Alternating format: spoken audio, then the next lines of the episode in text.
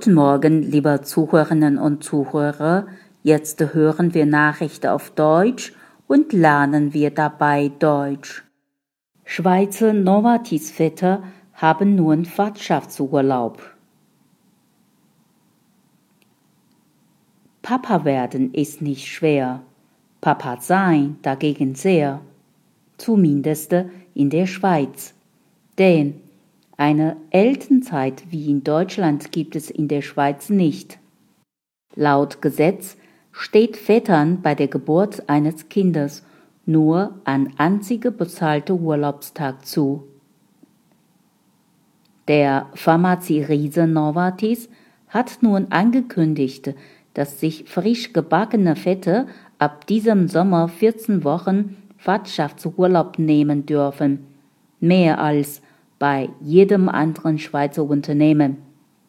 Wenn Väter sich für unbezahltem Urlaub entscheiden, dürfen sie sich sogar ein Jahr frei nehmen.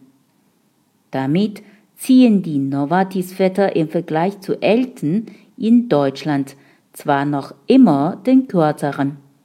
Hierzulande besteht ein gesetzlicher Anspruch auf Elternzeit von bis zu 14 Monaten bei zwei Drittel des Nettoeinkommens. Doch für Schweizer Verhältnisse sind die neuen Novartis-Regeln geradezu luxuriös.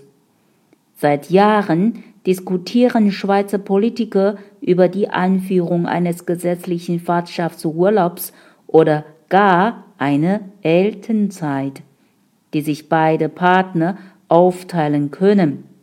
Passiert ist seitdem nichts.